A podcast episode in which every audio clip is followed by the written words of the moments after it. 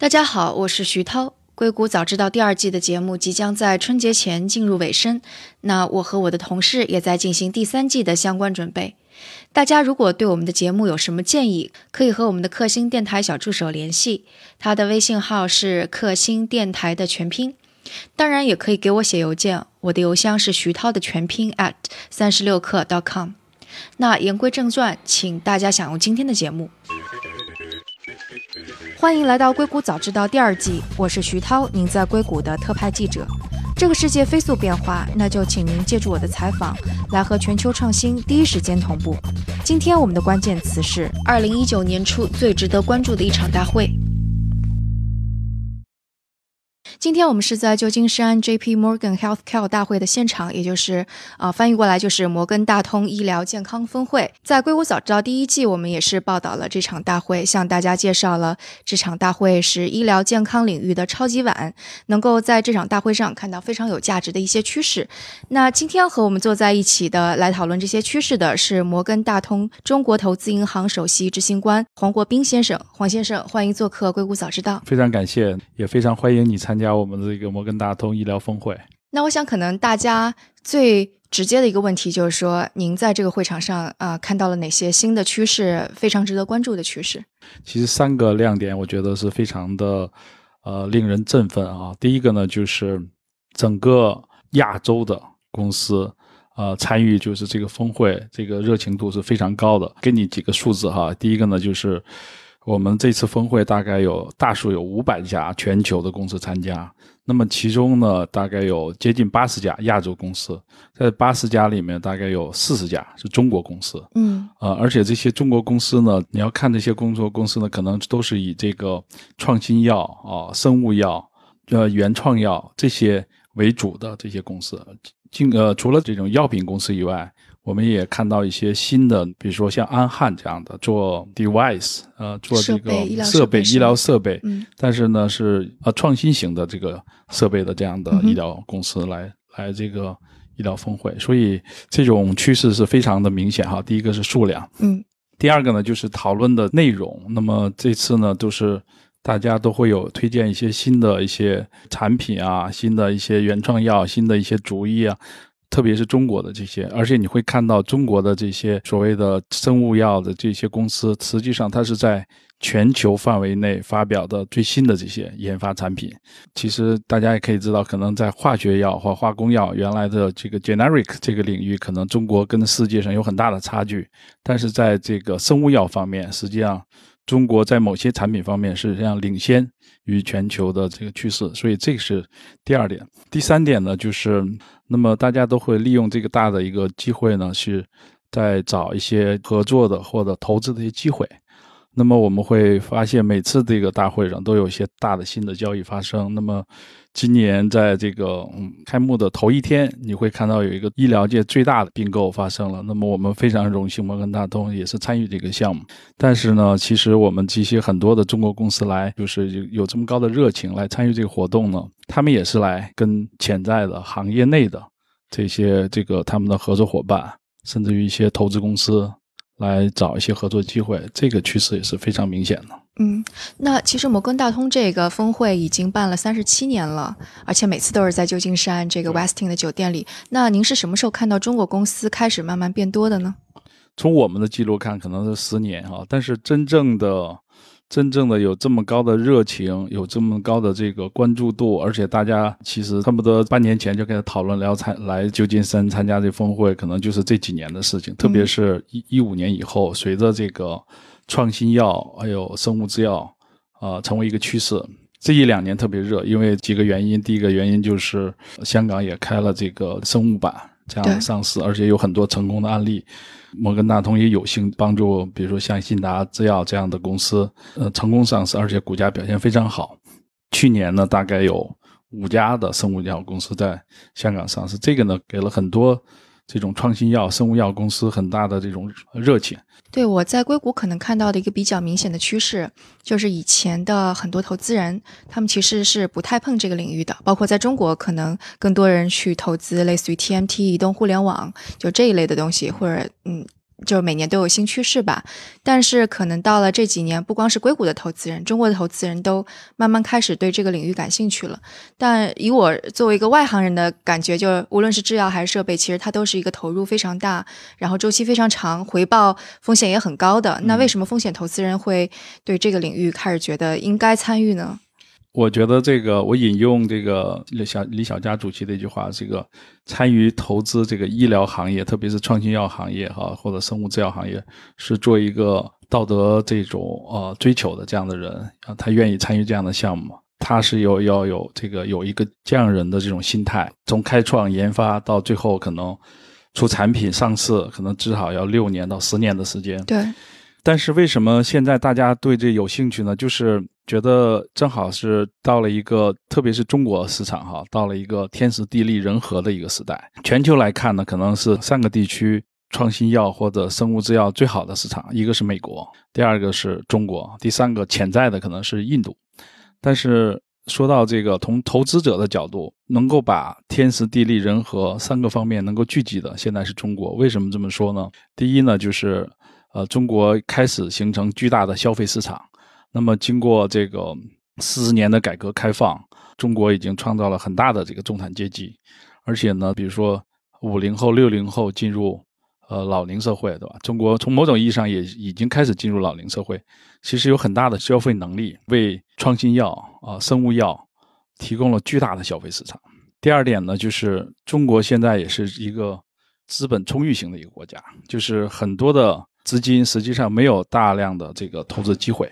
啊，那么原来可能是一些制造业、地地房地产，那么现在大家觉得长期来看，可能潜在的最大的金矿就是医疗健康行业，那么大家也愿意长期啊做这个投入，这样的话呢，这个资金的这种 allocation 或者资金的这种导入是非常明显的，而且是持续性的，啊，第三个呢，就是其实我觉得是最重要的，就是现在。中国的确是开始出现一批新生代的这个创业家，这些人呢，就是在国外或者在国内最顶尖的这种科研或这个研究机构受过教育，而且是有国际化视野。很多，特别是在生物制药领域，都是在这个国际一流的机构工作很多年，而且有不论是这种研发的能力，还有管理的能力。所以，这是一些一个与众不同的一个非常成熟的一个这种科学家群体来创业。这个呢，也为这个产业的发展奠定了最坚实的基础。所以，我觉得呢，这个投资人是 very smart。嗯哼。那么，他们实际上呢，就是说，觉得现在，呃，在中国来看，未来最好的几领域之一就是这个医疗，所以大家都愿意，啊，在这个领域做比较长期的投资。上市也也给这些投资者更更好的激励，因为已经很多人已经看到有很好的回报，所以。现在变成一个非常好的一个一个投资领域。稍微总结一下，其实就是您说的天时地利，就是一个是有政策导向，然后也有市场需求，然后也有人才，并且资本资金量也充裕，所以就相当于这个闭环已经形成了。那刚刚有讲到说那个啊，很多年轻人非常优秀的年轻人回国创业，但医药刚刚也有提到说是一个非常投入大、周期长，嗯，可能更多的大的公司或者大的厂，他们会有更多的人才跟资金的积累。那创业公司跟他们就竞争有有优势吗？优势在哪里？第一个呢，就是在一些市场的了解或对呃每种某种疾病或者特别是一种肿瘤了解方面、研发方面，实际上这种小公司或者是中国的科学家可能会比大公司更了解。那么这方面呢为什么会更加了解？因为。对这个大的公司来说，它可能是看这个。如果你看全球布局的话，那么现在最大的市场都是在美国，其次欧洲，在在日本。那么对他们来说，他们的研发的主要考虑市场可能都是美国和呃欧洲或者在日本。从从他们从大公司布局啊，我可能不是首先考虑中国市场。那么反过来，这就给。一些这种原创性的研发的中国的这些创业者提供了机会。第二个点呢，就是我刚才说的，如果是说十年前你是非常难找到这些呃资金支持的，因为对这个生物还有生物药，包括这个原创药的话，一开始就会有大量的启动资金。那么现在的两类型的这个机构是非常愿意做投入。其实政府现在也越来越多的。进行了这种各种各样的支持，包括提供，比如说苏州有中国甚至于全球最大的这个生物产业园。对，第二个呢，就是原来的这些所谓的这个化药还有 generic 这些公这个公司，由于目前中国的政策就是带量采购的政策，使得原来呃仿仿制药的这样的公司很难，就是说再靠它的这个价格或者太高的量来生存。他们是愿意做投入的，就是传统的这样的这个药企。他们现现在还有大量的资金的情况下，他们愿意去做转型，他们愿意投入。还有呢，就是那些国际性的或者国内的专门做医疗的这样的这个基金也越来越多了。我也看到一些特别有意思的现象，就是像 Z Lab，就我们帮他们做美国上市的，他的创始人原来就是投资者，对吧？原来是在红杉，那么他发现这个很大的领域没有人在做，那他自己就去跳进去了，跳进去了，非常成功，对吧？那么其实我看到很很多类似的这种现象。嗯，我听那个第一天呃傍晚的一个 panel，就是讲到中美这个市场的这样比较，看到强生强生啊，或者是大家也都会说，越来越多跨国企业其实是蛮看好中国这个市场，也想加入到这个中国市场的竞争当中来。对，呃，但是像强生强生，就美国企业比较习惯，就是说。比如说，在原创或者这个研发阶段，他看一些小的公司发展到一定规模，开始进行商业化运行，到可以看到有收入的时候，他们做一些并购啊，这是他们最强生强生是最典型的这样的一个公司啊，而不是说自己去做很多的原创。包括李来也是这样，他们愿意投入一些。所以这种收并购其实也对创业者跟投资人是个好事儿，因为有退出。对，其实中国的企业家创业者，他们可能比较习惯于就是创业长大。这个最后上市啊，作为他们一个退出的一一个目标，在但是在美国，特别在欧洲，特别生物药这些很多的这些人，他们比较习惯于去做到一定规模。卖给一些大的公司，嗯，所以我觉得这种退出机制会越来越多。嗯，那对于创业者跟投资人而言，可能当公司做大的过程当中有刚刚说两种选择，一种是并购，一种是上市。那上市又可能说在香港上市还是在美国上市，这几种选择，你觉得就有些什么建议吗？没，可能没有一个一个万能的一个药方啊，应该说 case by case，而且根据公司的不同的需求，包括中国现在也开了这个创业板，有可能也是另外一个选择。那么，其实最主要的可能看三个方面哈，就是有很多公司愿意到美国上市呢，就因为是在某某一个类型的这个产品或每一个类型的药方面呢，可能它的市场需求或者它的这个接受度更好。第二个呢，就是你说市场需求跟接受度是说在全球的状况下的市场需求，或者在美国的 OK，在美国。versus versus 在在亚洲或者在中国，因为现在的很多的这个。即使在中国，base 在中国的这种生物药，它的市场，它针对的市场不单单是中国，可能是全球的一个市场。嗯。第二个呢，就是我觉得可能对很多公司来说呢，它是看这个一个市场窗口。啊，这个呢，的确是在不同的市场呢是有不同的市场窗口，对吧？你说的就是类似于经济周期来了之后，是不是？对，在一段时间内，这个市场的表现有的在一段时间内它表现不是很好，对吧？但有的时候可能这个在比如说美国可能表现好的时候，香港不一定表现特别好。嗯那么他们上市的时候，这估值会有比较大的差距。那么可能那时候可能我们选择可能就美国上市了，这个是经常发生的事情。嗯。啊，但是但是呢，现在呢，就是我觉得这个市场选择并不是越来越不重要，为什么呢？因为很多公司，比如说像百济神州，去年它是先在美国上市的，后来又在中国上市，又回到香港上市，呃，这个，所以其实有可能以后我们会看到这个在香港上市的公司也可能去美国上市啊，所以这个上市地的选择越来越不是那么 critical 了。那么第三个方面呢，就是说，总的来说呢，现在在美国来看呢，还是它的投资者群体，还有对这个行业的认知度，还是比亚洲是更深，因为毕竟它这个行业发展了几十年。你说更深和更成熟是吗？对，更深和更成熟。那么香港的所谓的生物科技板块。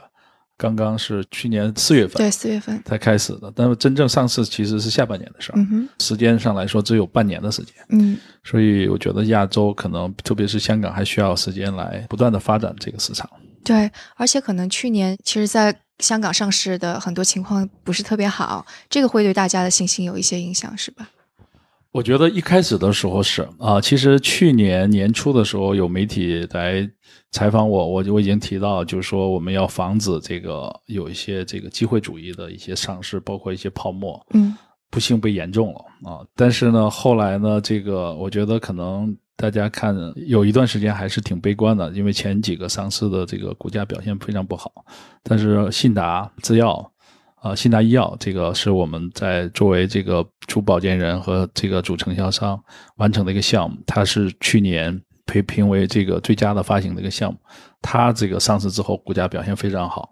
之后，这个军石这个表现也不错，所以呢，整个把这个市场的又有比较大的一个改观。所以大家现在不能说非常正面，但是我觉得大家对这个香港香港市场的这个信心在逐渐逐渐在恢复。所以我今年我觉得会有更多的企业到香港市香港上市。另外一个可能大家顾虑的就是什么四加七那个呃医药采购的政策出来之后，有一些药厂在开始。压低价格啊之类的，这个对投资人的一些对这个市场的格局看法会有一些变化吗？我们刚讨论这个问题哈，这个我觉得短期内肯定是有很大的一些担心。你会看到这个政策出来之后，基基本上一个星期之内，大概五千亿的市值就消失掉了。但是呢，我觉得呢，长期是一个好事情，因为它实际上呢，如果大家仔细分析的话，它实际上是更多的是针对仿制药的一些企业，对吧？为了进社保进行一一个大量采购。那么实际上呢，它传递的信息呢，就是说，如果你不是创新药企业，你简单的模仿别人，那么你实际上你的是没有什么前途的。而且呢，这个监管层力度会越来越大。那么实际上对这个创新药的这些企业，那么大家也可以看到，就特别是是生物制药的企业。的的价格影响是不大的，或者相对是比较小，所以从某种程度上是向市场传递了一个非常正面的信息，就是中国的这个制药企业，只要你走原创，只要走创新，你是有非常好的前途。我觉得这是一个短痛和长痛的问题，但是市场呢，可能是在一定时间内或者短期内呢，是有一个过度的反应。嗯嗯啊，那么其实我们对市场长期还是非常乐观的。所以前面说的差不多都是说，无论是短期还是长期，可能这个行业都比较的乐观。那如果把中国的市场就是在这个领域的创业跟投资和现在美国相比，会有哪些差距？以及大家嗯，可能是不是会有某些重点是不一样的地方所在？对这个，我觉得中国现在变成了一个生物制药和原创药，或者是在呃医疗健康领域一个创业的热土。但是呢，不论是在基础研究，还有各种技术，包括药品的原创性方面，啊，美国还是走在最前面的。所以呢，我们需要一个平台，就是像摩根大通峰会这样的平台，使得中国的企业。跟这个国际的最好的这些企业或者这些科学家进行一些充分的交流，这样的话呢，大家能够基本上在同一个平台上，所以我觉得这种峰会或这种形式的交流是非常重要的。回来讲呢，我觉得除了这个方面以外呢，中国现在的整体的大的这个监管环境变化的非常大，而且非常正面。特别是对这个新药的审核方面，从原来的恨不得十年，对吧？现在一年，现在三到五个月，现在这个速度，这各方面的能够全面的融入这个国际化的这种标准，这是对行业发展最根本性的影响。但是呢，就是。希望有更好的一些预期，未来这个也是投资者，特别是从投资的角度，他们是非常关注的。还有一个呢，就是希望中美之间的关于贸易的这些争执，对生物制药或者生物领域呢，是就不会有受到更大的影响。现在已经有一点影响了吗？啊，现在还没看到哈，这个，但是大家是有这种担心，所以呢，我觉得昨天我们组织了一个叫摩根大通中国 CEO 啊晚宴。那么大家讨论过这个问题，就是是不是我们这个中国的这些创业者，特别生物制药的一些企业，能够组织起来，能够跟这个美国和西方能够更多的交流。实际上，中国这些企业的发展，他们生产的这些或者研研发的这些药，不单单是为了中国，但是为了全世界、全世界的人民的福祉呃谋利的。所以，我觉得这个领域应该是。不应该受到贸易战的这种影响，嗯，所以我觉得这个方面应该有很多工作要做。嗯，我也听说，好像中国投资人现在越来越多的是跑到美国这边来做投资，就是第一天的那天的论坛当中有说到，但可能这个贸易战就会对他们的投资产生一些影响了。呃，我觉得现在对投资还没有太大的影响哈，但是可能对跨境的这种并购啊，呃，对并购是肯定是有影响。大家有这种担心啊就是可能会有影响，但是我们现在也还没有看到很多具体的案例。对，貌似这种的一都是按照行业、按照技术，可能硅谷最先看到的是对 AI 技术这些关键技术已经有了一些限制，对那可能医药现在还不算是被限制的范围内。因为我希望它是对全球、对美国人的有利，对中国人也有利，这对全球这个老百姓这个创造福祉的一个行业，不应该受到影响。嗯，回到那个美国这个成熟市场来，就是最近几年，包括预测一下明后年，无论是上市还是并购，会有一些什么样的趋势吗？其实美国你会看到一个，我们这一周已经呃看到已经公布了两个大的一个并购，嗯，我觉得有两个趋势是非常明显的，一个就是说传统药跟创新药的结合。其实第一个交易 BMS 和这个 Shelgen 的并购，其实就是这个趋势非常明显的一个反应。他们希望能够融入创新药，他们希望能够通过这个并购的形式来来把自己做一个转型。我觉得这个是刚刚开始啊，刚开始，对，我觉得以后会看到更多这样类型的这个项目，这是一个方面。但是呢，这个目前呢还主要是在欧美进行，在中国，我觉得也是会发生的一个事情啊。但是我现在还没有看到大的交易。第二个呢，就是跨境的这个交易啊，实际上我觉得中国的投资者或者中国的这些企业家是非常有兴趣的。嗯啊，而且他们也非常这个也在积极的寻求啊很合适的这个目标，但是是不是能够有比较好的这种案例出来，现在还没有还没有看到。这个呢，也有刚才我们讨论的这个，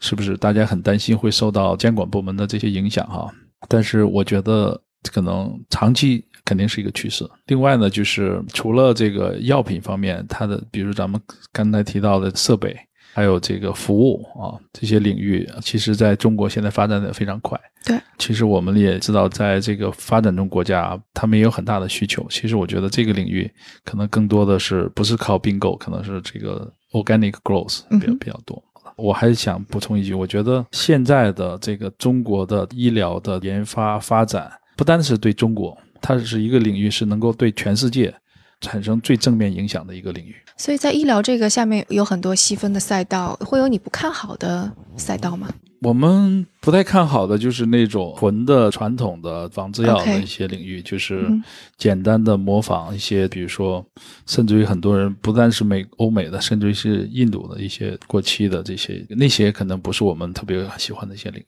嗯，所以还是要自己有原创、有技术、有研发。对，嗯，呃，可能大家服务也是我们非常看好的，服务 OK 嗯服务。对嗯哼，我觉得可能对于二零一九还有二零二零，大家可能还会关心的一个是关于这个经济周期的问题，嗯因为中国已经在发生，然后美国大家也在预测说，不是一九就是二零，可能会有一个这样的一个周期。嗯，那你觉得会对这个行业产生影响吗？